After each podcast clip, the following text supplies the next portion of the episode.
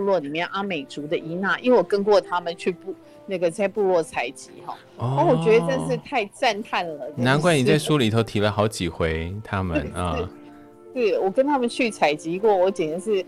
甘拜下风，嗯、所以 你说逢路所有的花花草草对他们来讲都是食物，对对，都是可以吃的哈。嗯，然后最妙是我我书里有写到，说我那时候跟一个呃阿美族的伊娜去采集嘛，那他就看到那个有果子，他觉得可以采，他就会采，可是他没有袋子，我们一般都觉得你随身要带袋子，然后他就把那个呃，我记得他就把那个月桃哈。他就采下两片，嗯，然后就把它那个十字这样对，然后就拉起来。他说：“哎、欸，这个就变成一个袋子。”我就当时我就真是傻眼，你知道吧？因为我觉得我们真的是太易于这个外在的工业生产的东西，可是他们就可以在自然里面 找到很多东西可以解决他的问题。哈，我觉得这是，呃，我看当时看到真的是傻了，你知道？其实他们真的是让我觉得说。哎，他们其实是非常的坚强，非常的坚毅。欢迎光临。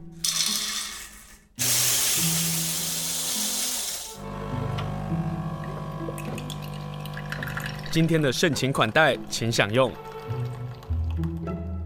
今天要跟大家来分享一本书，大块文化所出版的一本好书。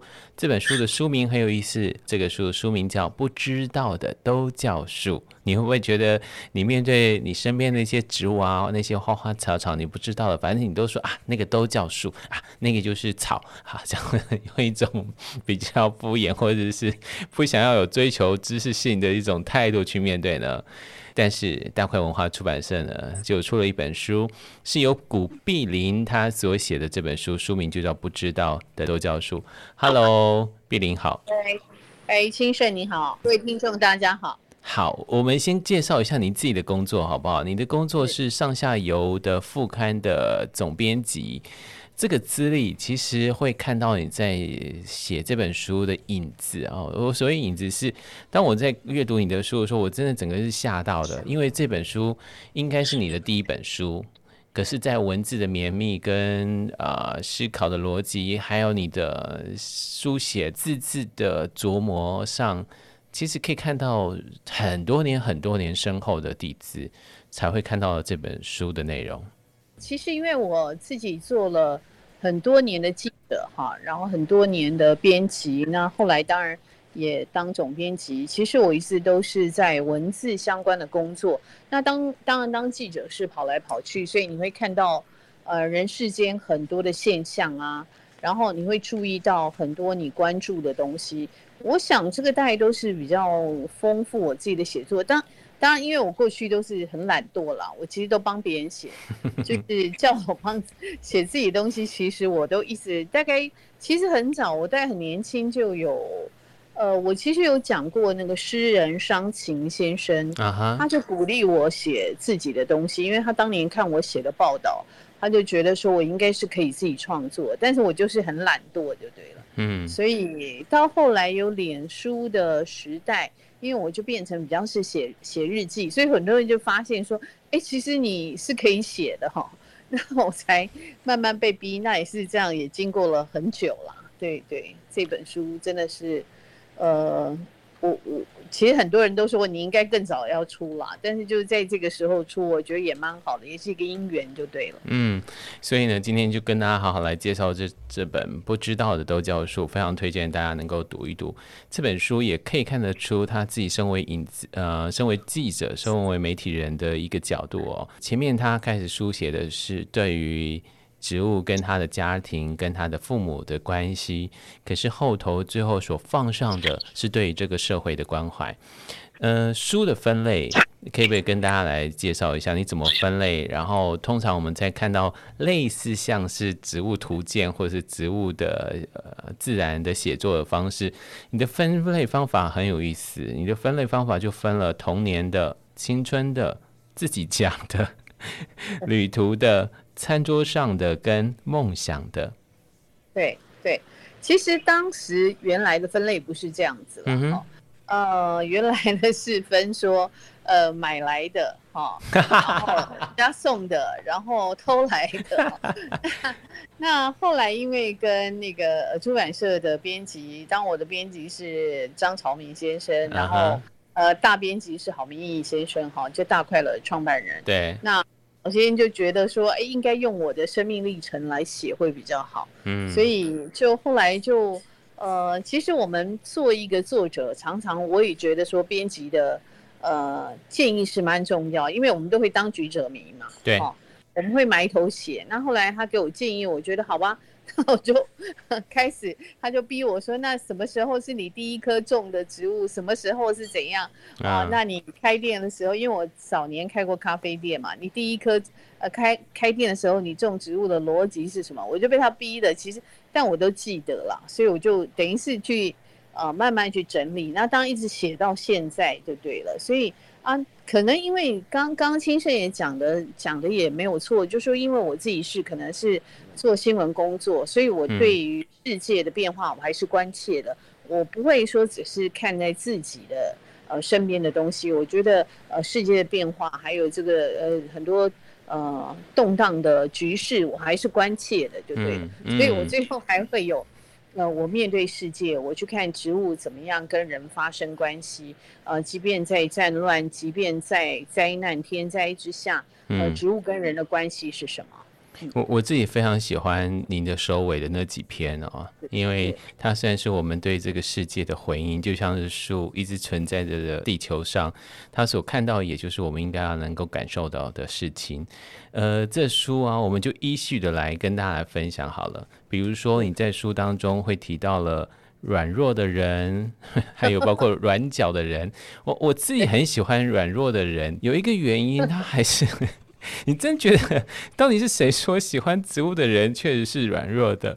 然后因为我们是在花莲嘛，然后你就说原住民呢，你就提了原住民的故事。对对。然后我我觉得好有意思哦，来谈谈这个喜欢植物的人究竟是不是软弱的呢？其实我觉得喜欢植物的人应该是很坚强的哦。嗯。因为你在呃植物身上你会看到，其实植物很有趣，就是说它我们以人我们角度来看它是不会动。可是事实上，植物是跟着阳光、跟着水动的啊。那它有水，它就会把它根伸过去；它有阳光，它就会攀升，哈，它就往上长。其实它是会动。当然，以我们人呃这种动物来看的话，哈，呃，我们会觉得它是不会动，可是它会动。很多人会觉得说，因为喜欢植物的人相对是比较害羞、比较内向，嗯哼，所以可能是一个面对人事比较不知道如何是好。那我表面上好像是侃侃而而谈，可是其实我内心也是很害羞的。哈，那我们会常觉得说，我们那些植物控常都会说，面对植物比面对人好。哈，呃，像我其实有几个呃植物植物控的朋友，他们就说，哎，看到人他们就赶快逃走。可是你看他，如果他站在台上讲，他是真的很会讲。嗯哼，因为站在台上他是讲植物嘛，他就很会讲。那你以为他好像很外向，可是不是。啊，那个他其实内在是非常内向的。那我觉得我们在很多人就会觉得说啊，你都喜欢面对植物，也许你呃很怕这个人事哈。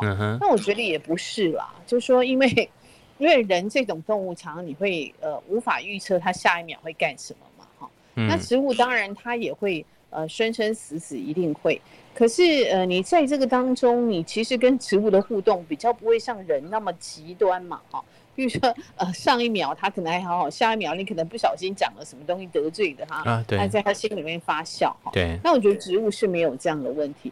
所以呢，那像再讲到说部落里面阿美族的伊娜，因为我跟过他们去部那个在部落采集哈，哦，我觉得真是太赞叹了。难怪你在书里头提了好几回他们啊。对，我跟他们去采集过，我简直是。甘拜下风，所以你说逢路所有的花花草草对他们来讲都是食物，走过的都必留痕迹，就对啊。对对，都是可以吃的哈。嗯。然后最妙是我我书里也有写到，说我那时候跟一个呃阿美族的伊娜去采集嘛，那他就看到那个有果子，他觉得可以采，他就会采。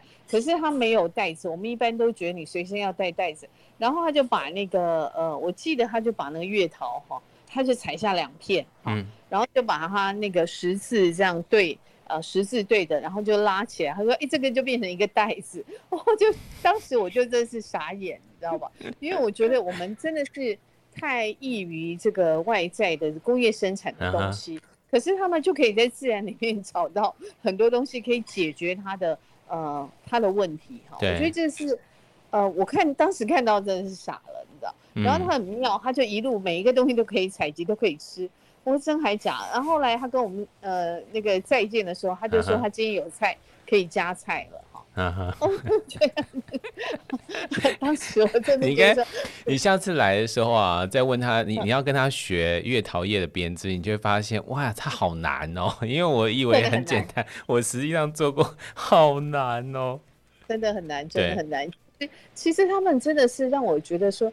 哎，他们其实是非常的坚强，非常的坚毅哈。嗯，其实呃，我相信如果没有任何外在的物质，他们还是可以在山林间活得好好的。所以你说喜欢植物的人是软弱的吗？我一点都不觉得哈。嗯。可是因为我们常常都会被当做是我们是害怕人的，然后是不知道怎么呃生存的哈，所以我们会被当做是软弱的人，但我不认为是吧。嗯，所以哦，如果你喜欢植物，就不是一个软弱的人哈、啊，就来看看这本书。因为我看到这段的时候，我这边我就整个大笑。我一定要先跟你聊聊这件事。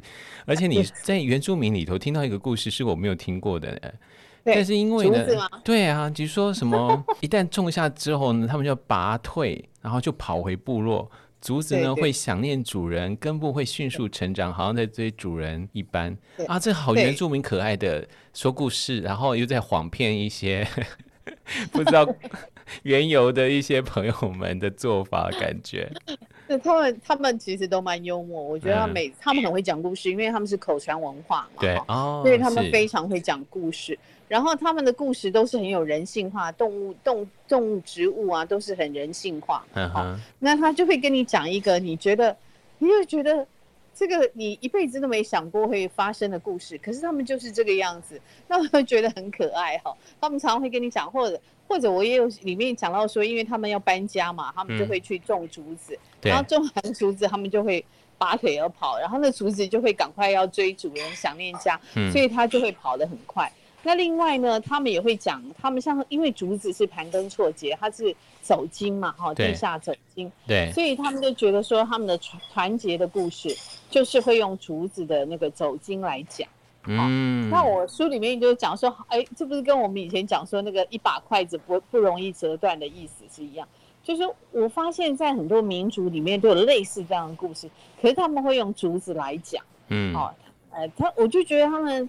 很有趣，他们很多的比喻都是用呃这个天然的植物来做比喻。嗯，呃，对啊，呃，所以在这篇里头就谈到很多很多的这有有趣的这个事情。然后我最近因为也到部落里头，我就发现其实现在有年轻人开始想要做公寮。那个公寮呢，并不像是房子这么的稳固，可是它的确是在山上可以做栖息的一个地方。那他们这要做公寮呢，就是要找竹子。啊，也许做屋顶啊，或者做墙，他们也从中发现说，竹子，呃，他必须要书法，否则他就会像是您说的盘根错节，然后迅速成长的这个样子。也也就是说，当原住民的青年开始回到了山上，回到了部落里头，他们跟植物的认识就重新展开来了。这个是很有意思的事情哦。那既然讲到原住民，我要多谈一个部分，是关于台东的火刺木。哦，是是是，对，因为在花莲也有火刺木，花莲的火刺木在过去因为城市发展或是农村的发展，然后渐渐就消失了。花莲林管处呢，他们就保护了一棵，或者应该算两棵吧，非常大棵的火刺木在河边，因为这样的一个火刺木，呃，在过去叫状元红嘛，那那那个后来就被花莲林管处给保护住了，然后慢慢慢慢慢，然后做繁殖。我曾经在参加一个活动上，然后然后他们想要推广原住民的野菜或是原住民的植物，其中他们就跟花莲领馆处，呃，不知我不知道是要了呢 还是怎么样的方法，就有好几株，我就带了两个回家。哇，所以我对对对，所以我就很能够感同身受你说的，你把火刺木然后带回家，然后种在阳台的那个心情。真好真好，因为我那时候写那个火刺木，是因为我结婚的时候嘛，哈、嗯，就是我妈妈跟我说，你要买红色的红色的植物放在家里面哦。那我就是不喜欢那种真的是那种大红大红，那我就一看到那个状元红，我就买了一颗，嗯、那时候就放在我们家的玄关嘛，也好多年。嗯、那呃，我就对那个状元红，就是一颗圆圆红红的，我就很喜欢，而且我很喜欢果子，嗯、大大小小的果子我都很喜欢。嗯，所以我就那时候到了台东，就发现，哎，呃，我们那时候也是为了办一个活动，就要找一些呃所谓的呃一般人比较不常看到的一些野果来办这个活动。啊哈，呃，很多年前，那那时候就哎就找到说，哎，也许火刺木是可以。呃，拿来这个沾蜜一起吃哈，因为火刺木本身是可以吃，但是很涩，不好吃。说这个了，对，它就给鸟吃的东西。对对对对，给鸟吃，你还要跟鸟争着吃哦，但 鸟吃的就涩嘛。那那一次我们办那个活动，就是哎，发现说火刺木这样配那个蜂蜜吃就不会那么涩。哦，那呃，对，可以吃一点点啊，你不可能吃到太多。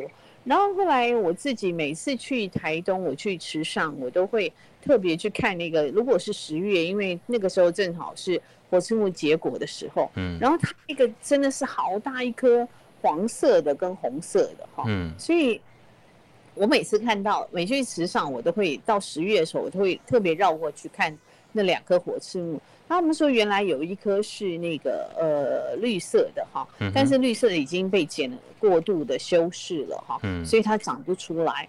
那这个火刺木就是在。呃，当然有台东火刺木，也有火刺木。可是台东火刺木，就像你讲了，它可能已经其实数量很少，嗯、哦，它必须被特别的保育下来。那呃，我其实每次看到我喜欢的植物，其实对我来讲，就是大家都会觉得你真的是神经病，因为旅行大家都会去一些人很多的地方嘛，哈、嗯。可是我反而就会比较会去找我呃喜欢的植物，我会去看看它现在状况。这就是我的 个性，对对对。大家可以看看这本书，不知道的都叫书。在这一篇的台东火刺木上的照片啊，好美哦！而且我、哦、我没有看过黄色的火刺木，所以大家能够看一看。而在呃，我们的作者也就是古碧林，他就引了非常好看的一本一套漫画，交代之人的话，他说：“家的温暖。”好像寒冬中的状元红。那读这本书其实可以收获很多很多很多哦，像是果子的破布子啊，这些里头就有很多很好看的故事。呃，但我们果子先跳开，我们聊聊聊聊聊，有一个东西是我不爱的，洛神花。嗯、是你不爱啊？我我真的不 爱，我真的觉得它不好吃啊。但是它酸酸甜酸酸的，加一点呃糖，加点蜂蜜，还蛮好喝的，啊。你不喜欢哦？我我不知道为什么，我就对于洛神花的那个酸酸甜甜一直都不爱。可是就是读了这本《不知道的都叫树》这本书，我才知道洛神花的故事好迷人哦，它好有故事性哦。是啊是啊，它很有故事性，而且其实这样在很多在部落里面，他们也都会种，他们真的都会种洛神。然后，呃，其实我自己那时候看到洛神最感动我，我书里面有写到那个小林村的故事嘛，嗯，对，呃，就是他们在重建之后，他们就在那个呃小林村那个山下，就是日光小林嘛，嗯，那嗯，当他们呃重建以后，其实我就发现跟我最后一篇写的其实很像，对对对对对，他们就对我我也又回头再翻最后一篇了，是是，他们就是会去种他们熟悉的植物。哦，那个好像就是他回到他过去的家的那种感觉。嗯，那我觉得其实当时我对 我对洛神我有写嘛，哦，就是我只看到他种这样红红，我也没有什么感觉。可是那一次我到了小林以后，让我真的很感动。原来就是对他来讲，他把它种回他熟悉的植物，是一个重回到他呃过去已经不能再回去的家的那种一个意象，一个象征这样子。嗯嗯，那我当时真的是。呃，对这个呃洛神，我有一个完全不同的看法。然后，当然我书里面写到说，因为洛神我们都吃它的花萼嘛，哈。对。可是呢，像东东协国家，他们都是整株都吃，他们叶子也吃，他们会拿做那种酸酸甜甜的小菜。因为东协他们其实都呃很热嘛，天气很热，所以他们喜欢吃酸酸辣辣的，他们就拿来做酸酸辣辣的小菜这样，然后我就觉得很有趣。然后他们那时候会来讨那个洛神叶哈，我们想啊，洛神叶还可以吃，他不是很粗吗？对呀。对对，我我我们跟我们想象的完全不一样，所以我就觉得说，哎，不同的文化在不同、嗯、呃在植物的运用上面，还有他们对待植物的态度，真的是完全不一样。嗯、其实这是给我很大的启示了。对啊，所以我们都会啊，就是生来就是这样嘛，而、啊、不就是这样。可是你在不同文化里面，你其实会受到的呃呃教育，受到的眼界的呃开拓，我觉得是真的完全不同。嗯，哦，这本书呃也提到洛神花，我才知道说西方人对于它还给了一个美丽的名字，叫做玫瑰茄，对，太有意思了哈。对，因为西方人很好玩，他们就是花哈，好看的就叫玫瑰嘛，哈，然后那个呃水果那个好吃的就叫苹果嘛，哈，所以他们就会取。你说 pineapple 也是这样来的吗？呀呀呀，pineapple 啊，喂。Apple 像那个什么莲雾嘛，uh -huh. 然后像那个呃什么呃 Sugar Apple 那个世家嘛，对、uh 都是这样来的，这也，很好玩。对，好，我们今天跟大家介绍是由古碧林他所写的书《不知道的都叫树》，由大块文化出版。这个书腰带说是否可以接受来自植物的交友的邀请呢？确认。好，就按了确认之后，你又透过古碧林的书来认识很多很多的树的故事，他家的种种的事情。因为我对古碧林的背景实在是太感到好奇了哦。就是他除了上下游的副刊总编辑之外啊，我在读这本书的时候，我觉得你有在做新娘捧花吗？没，我其实那个很好玩，因为我很喜欢植物嘛，我也很喜欢插花，啊、所以我后来我有去教过插花哈。难怪，因为你书里头多次提到茶花跟新娘捧花的，对对，对，因为我真的有去教，因为很多人看到说，哎，你的插花很特别，就是不降气哈，很多人会觉得说。哦，我没有没有那个降气，然后他们就会说可以不可以来教，嗯，然后后来我就真的开了插花课。我最近也有人叫我去开插花课，嗯，那其实我就是真的叫插花的插花课了，就偶尔插个花，插插花，插花，然后开个插花课啊。对对对，然后那个新娘捧花也是，就是因为呃我的那个年轻的朋友要结婚嘛，嗯，那他们其实因为结婚，年轻人结婚其实都没有太多钱。那我我因为我看到我就觉得说，我就很想帮他，我就说，因为因为这个这个朋友正好他妹妹结婚的时候，就几乎他们都没有什么捧花，其实就是用 干燥花去弄嘛。嗯。那我就觉得有点可惜，我就跟他说，哎，你的那个捧花我来帮你弄好了。嗯。好，我说，然后还有场地的布置我来帮你弄。哇，那他好幸运哦。对对对，我就 我就问他说他喜欢什么颜色。嗯，那因为说真的，插花当然它是一个模拟自然的一个样态。对，好，那当然你也要知道他喜欢什么颜色。所以那当然花语花语是人去创造的。嗯，可是因为花语还是人去创造一个公定的意义嘛，所以我就也会去查花语，就是我就把呃我觉得那个花语是代表祝福的，我就把那些代表祝福的花语的花。找出来正好也是那个季节，然后我觉得它插起来颜色是可以是又和谐又可以突出的这样子去插，对，所以我就帮他弄了他的捧花这样子。但你真的把那个带有蒜头味的蒜香藤？没有，这倒没有，我很想。我还，但我还真谢谢你写了这个花，因为我们家的邻居啊。就是老房子啊，他已经差不多已经因为没有人住关系，所以已经坏了。可是他们家的几个花啊，长得非常漂亮。其中一个就是你书里头的蒜香藤，然后还有另外一个粉纸扇。啊，粉纸扇。所以你看，你可以想象我们家邻居他的那个小小的庭园有这么美，这样。我我才知道，原来这个 邻居的花蒜香藤，它有带蒜头味耶。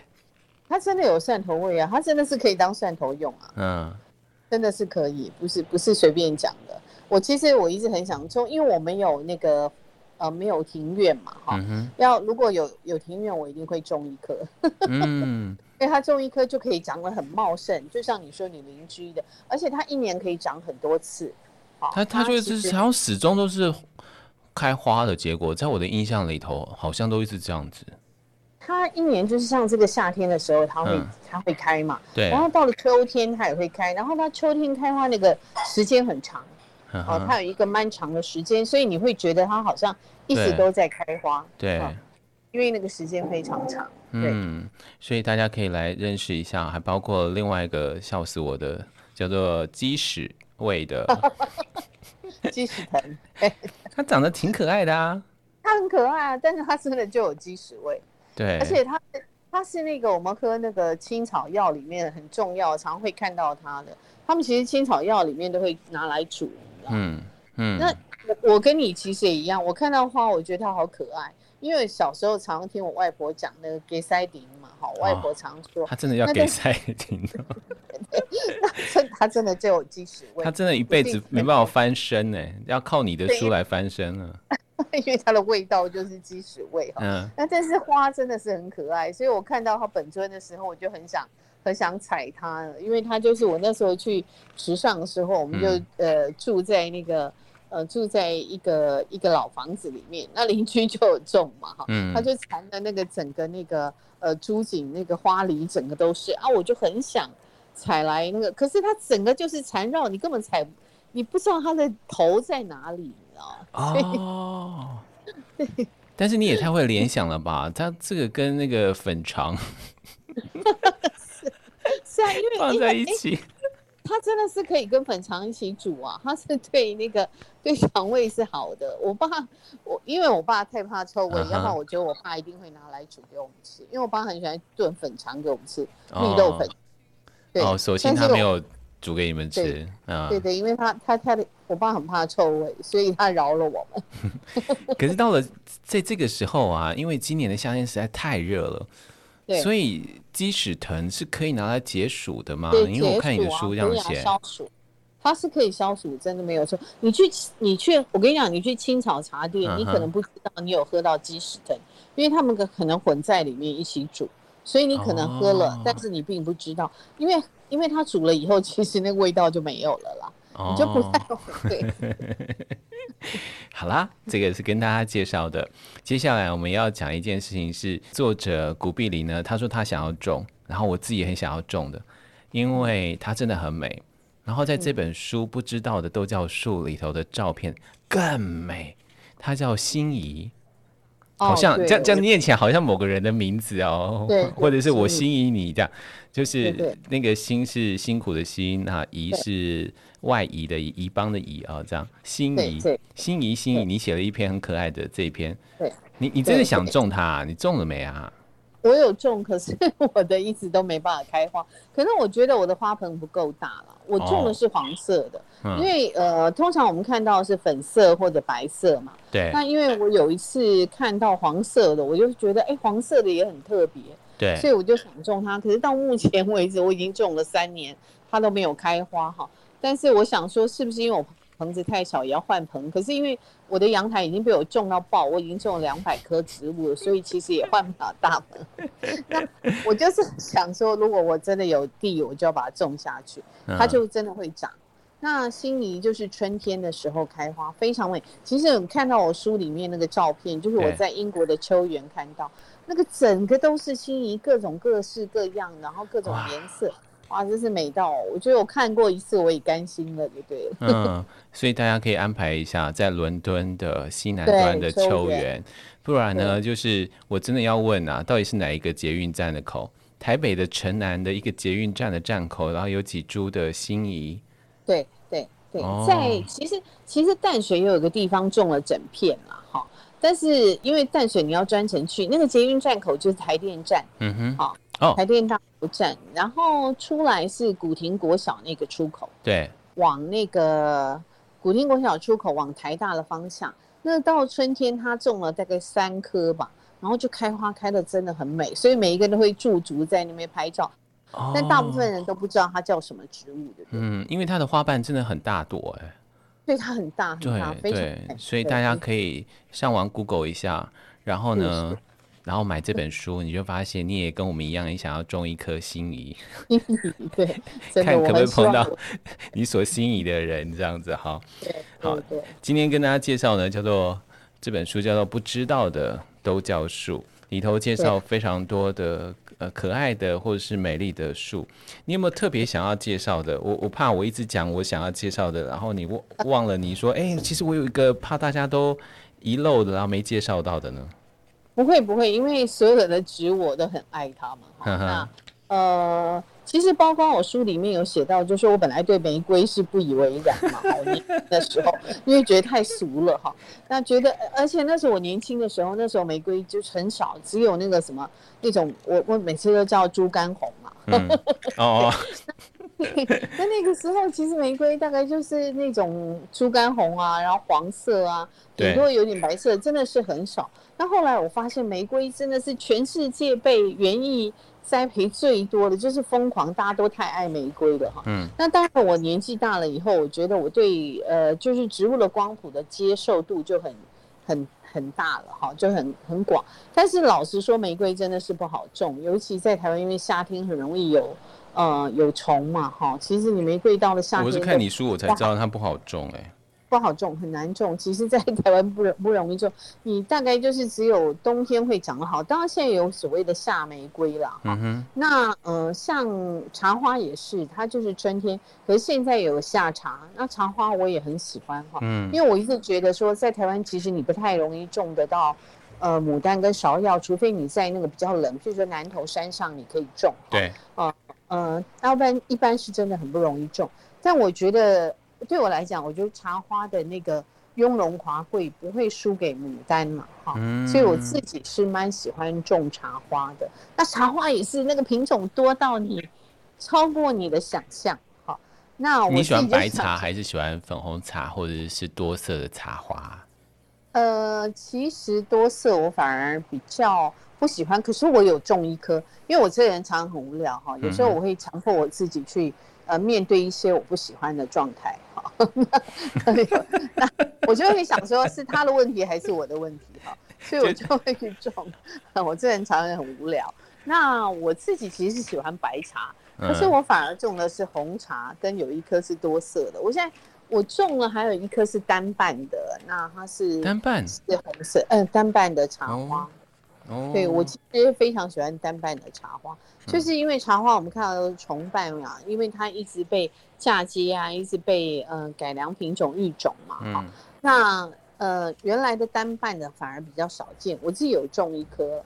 好，那呃茶花我自己呃我其实非常非常喜欢茶花，因为可能是我父亲很喜欢，所以我其实啊、呃、很很很乐意种它。但是对我来讲，就是我对植物，其实我讲，我我对植物到这个年纪，我已经没有什么分别心了，我都觉得他们都很好，而且我觉得它不是为了取悦人，它就是它就生存在那里，它不是为了人生存的。嗯，那那人不喜欢它，那是你的事就对了。也就是说，自己对这些摆布植物的现象呢，常充满着想要又满怀的抱歉的矛盾，就只好拈花微笑了。对对对，对我来讲。嗯然后在这个书上提到的茶花，哇，真的提到的名字真是太神奇了。有的叫神秘树，有的叫树际乌、天鹅湖什么。对对，我的天，多到爆，真的是。对，我我们回到你的那个，你你想盖一个玫瑰园这个梦想，好不好？呃，其实因为是因为我一个朋友哈，有一个作者，我的一个作者，他种了。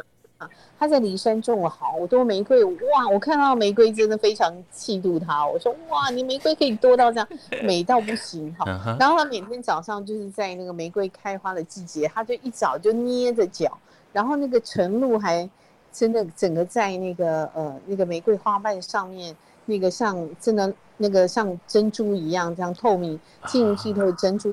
他就给我看那个照片，我看了，我说：“哦，我的天哪！我不知道玫瑰可以这么美哈。”那呃呃，我觉得那个真的是，如果有如果我觉得那个就是所谓的伊甸园天堂就是这样，嗯，所以我就很羡慕他。那当然，我想种的东西太多了哈，可是呃呃，因为没有地嘛哈，所以我就自己在阳台上面随便种。那呃，还有我自己有写到那个栀子花，因为栀子花我非常喜欢它的气味，哎、对，对，那它就是我从小就一直很喜欢的，所以我我就想说，如果我真的有呃庭园，我就要种一区一区的就对了。可是现在因为我的个性就是变成比较随性，嗯、呃，其实野草花我也不会太在意，对 对。嗯，讲到栀子花，我真的觉得也纳闷哦，就是不知道为什么我们在看，不管是文学或者在看电影，嗯，我们在谈到老父亲、老母亲的时候啊，栀子花这个植物就跑出来了。就对于我们这一代，老觉得栀子花好像很重要的一个回忆。我不知道栀子花是在当年发生什么样的事情。就好像家家户户都种栀子花，于是呢，在我们这一代或者在下一代的人回忆起长辈的时候，他们都成为了一个非常重要的一个一个一一个植物。哎，对，因为我觉得可能以前的家庭，因为植物它有流行的期间嘛，哈、嗯，它有一个一个不同。我书里面已经都写，它不同世代有不同的流行，嗯、就在现在我们就看不到。那栀子花，我觉得因为它的香气吧，哈，因为以前其实没有什么冷气。然后都是夏天，你顶顶多吹吹电风扇嘛，哈、然后拿拿扇子在 庭院散步嘛，哈、嗯，或者乘凉。所以那个栀子花，因为它通常是在呃春末夏初的时候，所以它那个气味就有一种很，就是即将要进入夏天了，哈，然后春天快结束了，嗯、但是那个香气就萦绕在整个庭院当中，哈、嗯，所以它会让人好像在迎接这个呃暑气之前，你有一个。因为那个味道会让你觉得很消暑，嗯，好，所以我觉得那个年代的呃庭院都会种栀子花，然后呢，爸妈也会种昙花，好，因为昙花晚上开，然后那个昙花开的时候，全家就是大事，哈，所以以前都有这些大事，所以你们就在庭院开始喝东西、吃东西，对对，就是真的真的，以前就是这样，而且以前可能蚊虫真的没有那么多，嗯，对，然后虽然会有蚊虫，可是。呃，就没有那么多，不像现在真的。那我觉得以前那个年代的那种记忆哈，嗯，所以以至于我们对于那个。呃，栀子花对昙花都会有很深刻的记忆。我写这本书，其实我很多朋友就说你都勾起我们的回忆哈。真的啊，真的，真的，真的，你光是应该这应该算是第一篇，对啊，这第一篇的栀子花，所有的人都回忆都涌上来，就像是栀子花的味味道就溢出来了，就仿佛就跑到我们身边的那种感觉。是是是，栀子花真的是没有错。嗯，我超喜欢栀子花的。今天非常谢谢古碧玲跟我们来分享她所出版的一本非常好看的一本书哦，在文字的书写，在我们的情感的记忆回忆上啊，都充满着很多的乐趣。还有更好玩的是他的幽默，在字里行间里头都有出现。然后呢，他为什么喜欢植物？我觉得很适合最后的时候跟大家来分享。他说，潜意识里痛恨所有人、所有生物都被校准成一个模样。任由他们以他们自己的进度长出原来的模样，这是他喜欢 植物的原因。我也被他这句话给幸福了。今天非常谢谢古碧玲跟我们来分享这本书，谢谢你，谢谢，谢谢，谢谢金正，谢谢各位听众，拜拜，拜拜。